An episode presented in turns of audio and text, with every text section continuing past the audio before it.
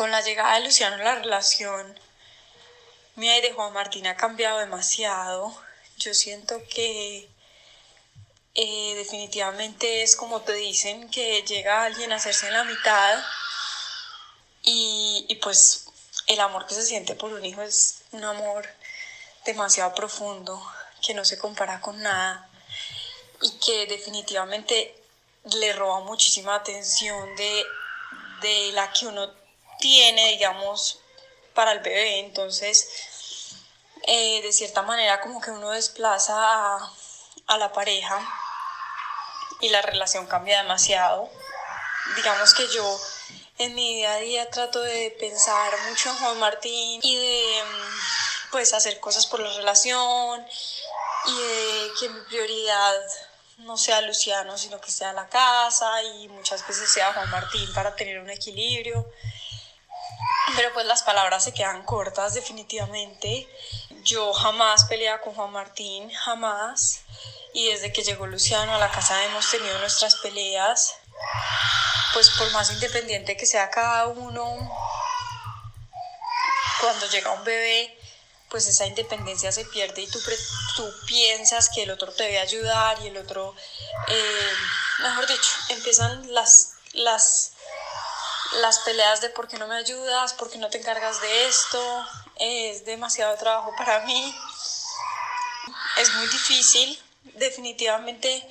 Yo siento que tiene que pasar un tiempo y pues que ha venido mejorando, pero sí tiene que pasar un tiempo como para que la relación, la relación vuelva a ser la misma, se estabilice y todo vuelva a su normalidad, pero, pero digamos que si, si me dijeran a mí que, que tengo que dar un consejo para alguien que va a tener un bebé, es que pues la relación tiene que estar muy fuerte, que se tienen que unir, que tienen que hablar demasiado, que a veces la rutina se lo come a uno en el día a día y uno no abre esos momentos, esos espacios con la pareja para hablar, para decir las cosas, para expresarse, para, para entender qué está sintiendo la otra persona y es súper clave en, en esto.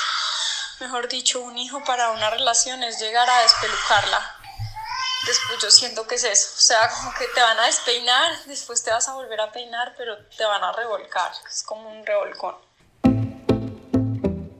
Hola, bienvenidos al podcast de Protege tu Corazón. Estamos muy contentos, hemos disfrutado mucho haciendo estos episodios y sobre todo recibiendo comentarios de muchas de las personas que ya nos han escuchado, animándonos a seguir y lo mejor es que como preguntamos a través de nuestra cuenta en Instagram qué temas les interesarían, también recibimos muchas sugerencias. Y una de las que más nos llamó la atención y nos gustó fue relacionada con la llegada de los hijos al matrimonio.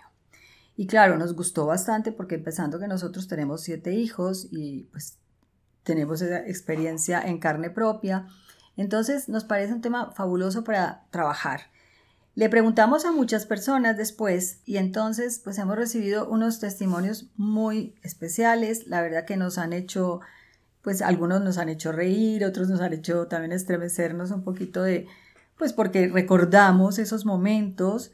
En realidad, cuando, si a mí me preguntan, pues yo diría, cada hijo ha sido un regalo maravilloso que hemos disfrutado, pero después uno dice, ay, pero también se me olvidó, pues que sí, tuvimos momentos difíciles, que pues toda esa parte de cómo el sueño, etcétera, lo que ya van a decir las personas que nos cuentan sus propios testimonios, no lo quiero decir yo. Entonces, pues vamos a ir escuchando. Cuando hemos pedido que nos manden esos audios, yo cada que llegaba uno siempre pensaba, pero yo que hubiera dicho, aquí que hubiera comentado. Y la verdad, aunque tengo siete hijos, me queda difícil recordar con exactitud lo que pasaba con cada uno. Pero yo sí puedo como hacer el comentario general de que de ninguno me arrepiento, todos fueron recibidos con eh, inmensa alegría y que todo eso fortaleció nuestra relación. Bueno, vamos a comentar, por ejemplo, nos encantó una frase que nos dicen, cuando llega un hijo es como, eh, como que te despelucas, despelucas la relación y luego pues te vas a volver a peinar. Entonces, esa la verdad nos encantó porque es verdad, es un momento de ajuste de la relación. Esos primeros, eh, digamos, meses del bebé pues son muy intensos, eh, empieza por esa falta de sueño, los papás ya no pueden dormir igual, el tema de la lactancia, si el niño está quedando bien, empezar a descubrir esas necesidades del bebé que, que realmente pues es algo tan intuitivo en las mamás pero que de todas maneras va siendo un arte aprender a reconocer el llanto porque llora en este momento que necesita y luego también esa necesidad como del apoyo, ¿no? Y entonces que de repente uno puede empezar a juzgar que el otro no me está ayudando lo suficiente, que yo ya no puedo con todo esto. O más cuando van creciendo un poco, y yo recuerdo que eso a veces lo vivimos, es, ah, pero ¿por qué no le dijiste? ¿O por qué no hiciste? ¿No lo corregiste así?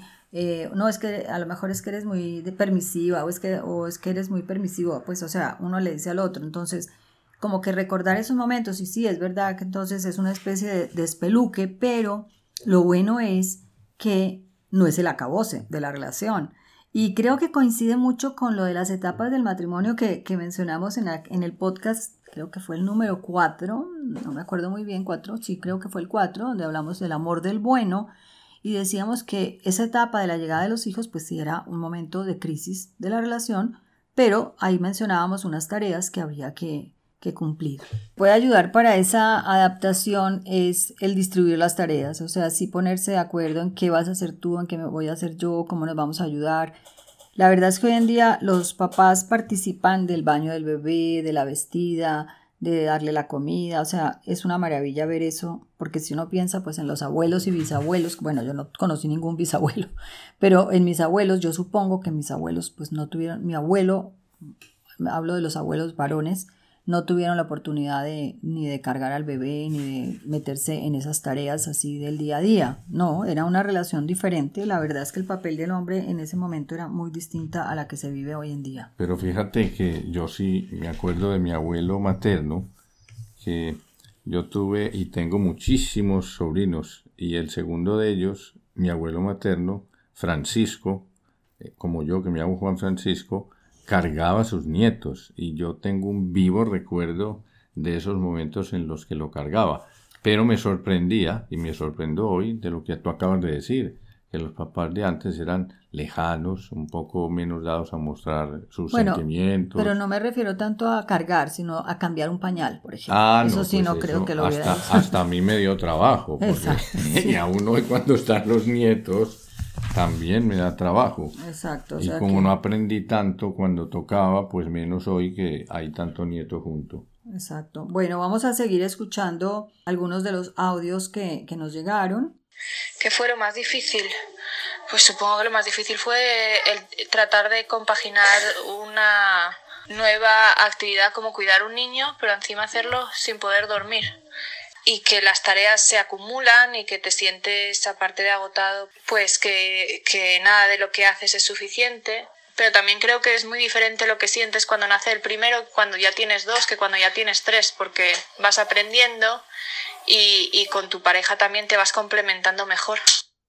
Eso también es verdad. O sea, eh, yo por eso generalmente digo, por mi, por mi experiencia, que al tercero es al que uno ya realmente empieza a disfrutar porque ya está esa tranquilidad, ya hay como un dominio de muchas situaciones, ya pues esto de reconocer el lenguaje del niño, saber si se enfermó, si esto vale la pena llevarlo al médico o no, todo ese tipo de cosas, pues ya uno las domina. Entonces, la verdad es que no es que uno no quiera mucho a los anteriores, los ama muchísimo, pero los disfruta, el disfrute viene con el a partir del tercero. En el caso mío, pues este testimonio que acabamos de escuchar, yo sí dormía Primero porque llegaba muy cansado y segundo porque María Luisa ha sido titánica y en ese sentido eh, María Luisa puede eh, prolongar el momento de acostarse perfectamente, puede quedarse hasta la una o dos de la mañana en alguna actividad y al, al día siguiente pues está fresca como una lechuga. Ahora viene otro comentario. ¿Qué le dirías a otras parejas? Hombre, lo más positivo es que enriquece el matrimonio porque de repente pues es, es, el proyecto en común más importante que un matrimonio puede hacer. Uy, enriquece muchísimo. Eso me recuerda a un amigo que nos decía que ya ellos sabían esperado bastante tiempo antes de tener su primer hijo y decía, no, es que era urgente para nuestra relación, estábamos a punto ya de jalarnos de las mechas si no teníamos un bebé, ¿no? En el caso nuestro, pues no hubo urgencia, porque nosotros sabíamos desde el noviazgo que queríamos tener hijos, pues así con toda normalidad cuando llegaran y llegaron. Y en el caso del primogénito, pues llegó rápido y sucesivamente el segundo, el tercero, el cuarto, pues llegaron, mm, pues sí, como queríamos, como queríamos. Así es. Sí.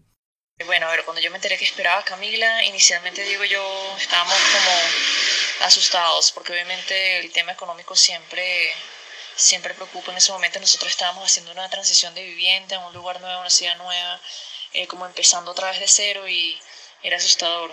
Pero cuando eh, unas palabras que me dijo mi papá que en cierta forma eran reconfortantes, es que todo niño nace con un pan bajo el brazo. Y en cierta forma es verdad, uno tomando cada día como venga, uno siempre soluciona ese tema eh, económico, no solamente lo económico, sino cómo, eh, qué decirle a tu niño cuando se porta mal, que cómo asumir una caída en un patio y, y cómo, qué hacer cuando está enfermo, este, Creo que es un proceso muy intuitivo y debe ser así. Creo que todos tenemos nuestro eh, sentido intuitivo de solucionar este, estas cosas con los hijos. A veces uno cometerá errores, muchos. Otras veces uno atinará. Uno humildemente tiene que saber que no lo sabe todo y buscar ayuda cuando es necesario. Eh, leer mucho, pero también guiarse mucho por la intuición. Lo malo, bueno, obviamente uno no tiene el tiempo que uno tenía cuando es soltero y se triplica el trabajo en casa. Las ambiciones de trabajo eh, se desvían un poco o cambian, eh, pero hay otras prioridades.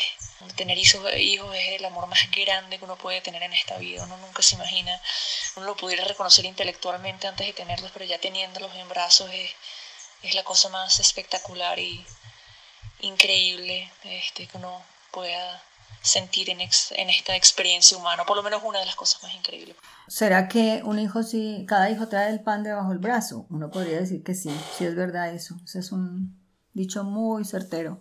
Pues la verdad yo me he puesto a pensar mucho en ese dicho y pues no, yo nunca vi un pan debajo del brazo. Eh, pues digamos que la situación económica era normal. En el caso mío, pues yo estaba haciendo mis primeros años de actividad profesional y mm, no, no, nunca, nunca, no, no, no, es que no esté de acuerdo con que, con que en este caso, por, por mis convicciones religiosas, de fe, pues evidentemente Dios está, está ahí, Dios es el que ha creado y, cuando llega un nuevo hijo, una criatura al, al mundo, pues está la compañía de Dios. En mi caso más bien fue por ahí.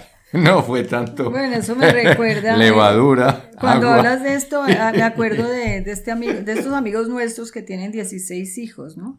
Que alguna vez los mencionamos con lo de la, el transporte escolar, ya hablamos de eso. Ah, sí, sí. Pero, pero también era porque él todos los días llegaba con unas historias que él decía, esto solamente es la providencia divina. O sea, cada cosa que le ocurría, le llegaban, cómo le regalaban cosas, cómo se le solucionaban problemas. Era la verdad impresionante. Entonces, pues yo creo que sí. Lo que ha dicho Andrea en este testimonio tiene mucha, mucha razón. Entonces, el marido de María Luisa se ve que no tiene razón. Porque el, pan debajo del brazo es que uno se multiplica, que uno lo que consigue es trabajar, trabajar con más ahínco, con más entusiasmo, más motivación, llegar a la casa para ver a ese recién nacido y a la mamá que está con una sonrisa permanente. Eso sí, son panes de carácter, digamos, espiritual, inmateriales. Y eso, en mi caso, en todos los hijos. Así fue. Así fue. Escuchemos otro. El tema de los hijos, eh, el primero, pues uno siempre está como a la incertidumbre de, que, de qué esperar. La llegada de los bebés siempre es muy emocionante. Eh, todas las dudas se disipan y, y los temores se transforman en ese bebecito. Y eso siempre es muy emocionante. Y luego pues darse cuenta que, que ellos vienen con sus propias cosas, con sus propias voluntades y con sus gustos y sus caprichos. Y eso pues es parte del, del aprendizaje que uno va teniendo como padre. Después la llegada del segundo y el tercero, pues también son muy emocionantes porque es como revivir lo del primero, pero ahora con una conciencia mayor, eh, incluso más con el tercero, porque ya, ya dos que pasaron de ser bebés y ahora son grandes y juegan y, y caminan y corren y saltan y piden, y llega este ser humano chiquitico, indefenso, y uno pues, se llena de ternura. Y los otros, y ver a los otros dos hermanos cómo lo disfrutan y cómo lo cuidan y tratan de ser delicados pero sus movimientos pues son, son todavía poco controlados, entonces todo eso es muy emocionante. Y claro que tiene sus desventajas como el sueño, que el tiempo de uno ya no es de uno, pero todo eso lo, lo va aprendiendo uno y se valora. Y eso también es una educación para, para uno como persona, que aprender, tiene uno que ser generoso, tiene uno que desprenderse de sí mismo eh, la esposa necesita cosas, los hijos necesitan cosas.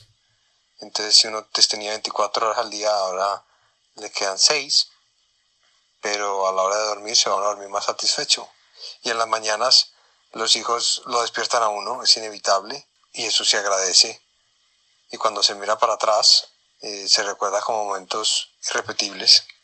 Y ahí quería comentar yo algo, que eh, en este testimonio Miguel dice después del nacimiento se despejan las dudas, porque sí, es verdad, es la primera vez que uno tiene un hijo con el primogénito y uno sí piensa, bueno, eh, cómo nacerá, cómo irá a ser el parto, eh, va a ser sano, qué vamos a hacer, cómo vamos a responder a eso. Y todas esas dudas se van despejando pues en el día a día.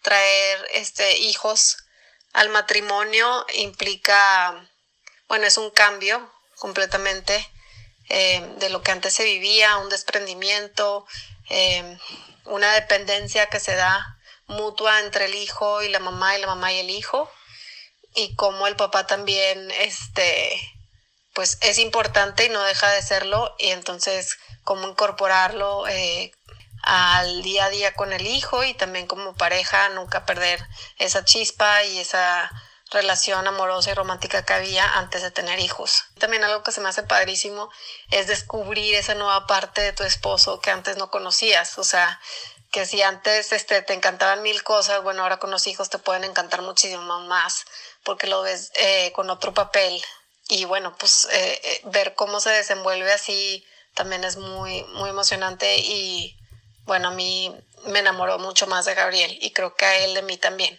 Como que eh, surge cierta admiración el uno por el otro y, y pues se tiene que hacer un equipo para llevar a los hijos a donde los queremos llevar en formación, educación y eso. Entonces como que también nos tenemos que replantear em, a dónde los queremos llevar, cómo le vamos a hacer.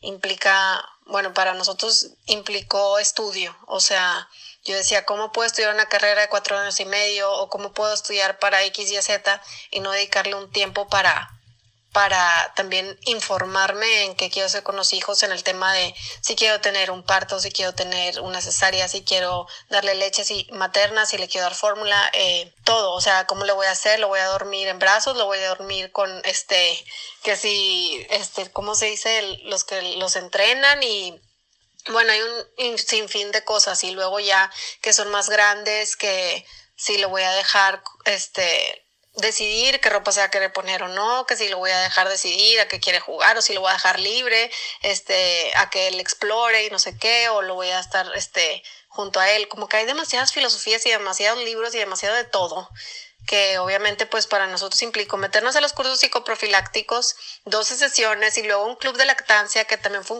una red de apoyo con los hijos.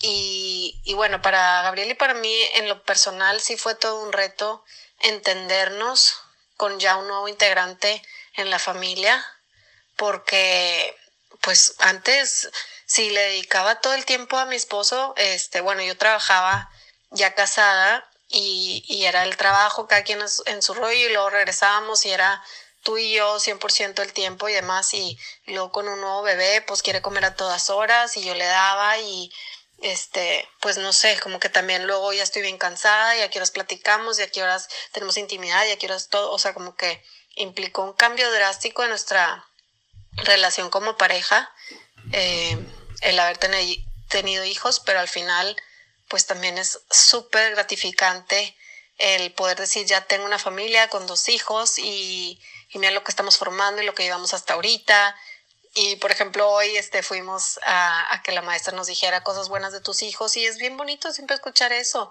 Es como, no sé, un legado que estamos dejando, un granito de arena al mundo para que haya buenas personas. También creo que eso tenemos como, como responsabilidad, el dar de regreso al mundo este, con tanto que se nos ha dado.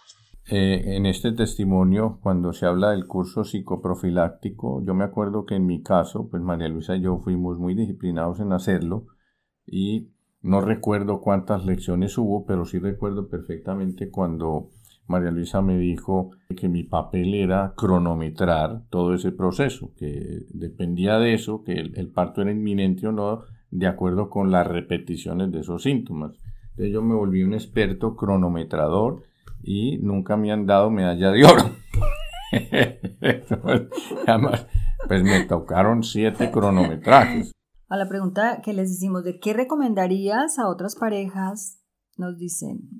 ¿Qué recomendaría? Pues no poner expectativas de nada, este, de nada de, lo, de cómo va a ser tu hijo, de cómo va a ser tu esposo, de cómo van a ser las cosas, porque pues muchas veces no sale como el plan inicial o no sale como lo imaginaste y no por eso significa que está mal. O sea, están escribiendo una historia nueva juntos como familia, no va a ser como fue en la familia de uno o del otro, va a ser una nueva construcción, una nueva familia con este lo mejor o lo sí, lo mejor de cada quien con mucho amor este, y pues nada, no ponerse expectativas y ir admirando todo, todo el proceso y todo lo que va saliendo de los frutos del amor de la pareja. Muy sabio eso, la verdad. Uno puede estar esperando algo que no se va a dar y sobre todo comparándose cómo se educaron en cada familia. Y eso incluso puede llevar a peleas porque uno decir es que en mi casa se hacía así, entonces el otro te puede contestar pues en la mía no y, y molestarle esa, que ese sea el estilo educativo. Entonces pues ahí tratar de ser eso, originales, sacar lo mejor de cada lado, pero sin estarse comparando ni echando en cara que esto se hacía así en mi casa y, yo lo quiero hacer igual, ¿no? A lo mejor no lo hace sin decir demasiado. Bueno, aquí hay una cosa interesante. ¿Qué pasa cuando, porque no todo el mundo quiere tener hijos, no todo el mundo tiene una expectativa positiva, ni siquiera una visión positiva de eso? Eh, también poniendo aquí una opinión eh, contrastante, recordando a una amiga, bueno, ella se fue para Estados Unidos, pero ella una vez que estamos varias mamás conversando sobre los hijos, este, hubo una señora que dijo que ella definitivamente, ella tuvo solamente una hija y que no hubiera tenido más, que definitivamente una hija era más que suficiente por, por muchos motivos. Otra amiga mía dijo que, que era una cosa muy dura, muy dura. Si yo hubiera tenido oportunidad de no tenerlos, hubiera hubiera tomado esa decisión. Entonces también tiene uno, escucha también esos contrastes de opinión. De pronto es una, una cuestión de que depende de personalidad, de experiencias muy, muy individuales. Este, entonces también pues existen esas opiniones que he escuchado. Muy triste, ¿no? Es verdad. Ahora tenemos un testimonio de un inglés que nos cuenta cómo pues tuvo muchísimo miedo de tener su primer hijo y cómo alargó muchísimo la soltería y la experiencia que ha significado para él, pues ahora ser un papá. Entonces, vamos a irlo oyendo por partes. So in my case, I was scared of having children because I thought it was a huge responsibility. I wouldn't be able to be quiet a single moment. I would not be able to sleep. I would not be able to go out with my friends or enjoy the company of my wife. As much as before. Well, guess what? She, my daughter, has done nothing but making everything else better. Entonces ahí vemos cómo él dice que en mi caso pues tuve miedo de tener hijos porque iba a ser una gran responsabilidad, porque ya no iba a poder dormir como antes o, o a estar en silencio o a conversar con mis amigos o a estar en la compañía de mi esposa, ¿no? Y sin embargo después dice, pero mi hija no ha hecho nada malo sino hacer las cosas mucho mejores, o sea, o que todo sea mucho mejor, ¿no? No es textual la traducción, pero es la idea. Pues como decíamos, es, a lo mejor hay un miedo, hay, se, se, se aplaza incluso la decisión de tener hijos y, la verdad es que pues esa experiencia es bien bonita. Es como ahora que escuchábamos en otro testimonio que se despejan las dudas porque genera una expectativa y hasta miedos. Y en ese testimonio lo que afirmaba quien lo decía es que ya nacido desaparecen todos esos sustos y quedan despejadas las expectativas. Y más valentía o más solvencia para tener dos, el segundo, el tercero. Aquí él sigue diciendo algo de su, de su, pues de su soltería. Vamos a escuchar. And I can't believe how happy she makes me. She makes us. How rewarding it is to see her grow up and learn. How cute, funny she is. Honestly, I, I'm wondering now why I was dilating my bachelor life. Because this is the best thing that has ever happened to me. And I know that this sounds like a, um, a cliche, but it is true. Like with so many other cliches, it is a, it's a cliche because it's it has a big part of truth, and here it's 100% true. Mm-hmm. I have been so lucky, and uh, I'm so happy that she's with us. She's better than anything else, together with the love of my wife. It's a prolongation of the love of my wife. Entonces, como dice él que, bueno, primero de, la, de lo tierna que es su hija y de lo divertida y de lo feliz que se ve, pues que es verla crecer, ¿no? Pero luego dice, no, honestamente me pregunto cómo pude haber alargado tanto a mi soltería, ¿no? Porque pues esto es lo mejor que me ha pasado. Y aunque dice esto suena a, a cliché, pues los clichés muchas veces tienen mucha verdad y esta podría decir que es 100% verdad, ¿no? Entonces, ¿cómo se siente pues afortunado de que ella esté en su vida y cómo es una especie de, prolongación del amor de, su esposa, ¿no? Pues es, muy bonito, la verdad es un testimonio y además más adelante pues él menciona cómo hay una tendencia en la sociedad, él dice yo estuve como persuadido a dejarme llevar por esa tendencia de la sociedad de aplazar el casarme, el tener hijos, por el miedo a esa gran responsabilidad e incluso algunos compañeros del trabajo pues llegaron a decirme, ay, ya no vas a querer regresar a tu casa ya con un bebé porque tener esa, la responsabilidad de llegar a ayudar y todo eso, ya no vas a querer. Y como él pensaba que eso era superficial y eso era, pues un poco, él lo dice, hedonismo, ¿no? O sea, ese no luchar por las cosas, sino buscar lo que produce satisfacción inmediata, porque él dice, tener hijos sí es muy esforzado, sí requiere pues mucha responsabilidad, tiene preocupaciones, pero es lo mejor que nos ha podido pasar. Entre los testimonios recibimos uno que no fue por audio, sino que nos lo pasaron por escrito. Y yo quisiera leerlo porque la verdad me impactó muy positivamente. Cuando llegan los hijos, todo en la relación se potencializa. Si tienes buena relación con tu pareja, el amor crece, los problemas también crecen pero estás mejor preparado para enfrentarlos. Se requiere mucho respeto, más diálogo, apoyo a las decisiones que se tomen entre ambos, humildad para aprender de los errores. Y otro consejo es mantener los detalles con tu pareja, no descuidar la atención a tu esposa o esposo, porque puedes estar distraído con tus hijos. La pareja siempre es primero. Los hijos requieren tiempo de calidad al igual que tu pareja. Extraordinario. Qué buen consejo o qué buenos consejos nos han transmitido eh, en este testimonio. Este es un papá de dos niños de tres años y un año. Bueno, y mucha gente hoy en el mundo, pues exactamente piensa lo contrario al que ha planteado este testimonio, porque por miedo, por las dificultades que entraña eh, los hijos, pues deciden no tenerlos. Y Leí hace cinco o seis meses que cuando un país tiene una tasa de natalidad del 1.8 si toma medidas, entonces va a atajar ese descenso. En cambio, un país que ya ha llegado a una tasa de natalidad de 1.3 o 1.2 ya no tiene nada que hacer y la siguiente generación será reemplazada por otro grupo étnico o por inmigrantes. Es el caso, por ejemplo, de algunos países de Europa que me hizo pensar que pues todos esos inmigrantes que son gente nueva que han llegado y que le han inyectado pues otras culturas a, a, ese continente, pues efectivamente como tienen tasas de natalidad mucho más altas, van a reemplazar a las que han vivido por milenios en muchos países. Nos han encantado, por ejemplo, estos testimonios nos han enviado en audios porque reflejan, bueno, por un lado sí reflejan en algunos casos angustia, pues lo que ha significado el cambio, el ajuste, pero al mismo tiempo está, se, se vislumbra pues esa alegría que produce un hijo, el, ese esfuerzo como da de pues, gratificaciones, de satisfacciones, el esfuerzo de sacar el hijo adelante, en la pareja, ese proyecto en común. Entonces, la verdad que son he puestos en la balanza demasiadas las cosas positivas y, pues es algo que definitivamente vale mucho la pena.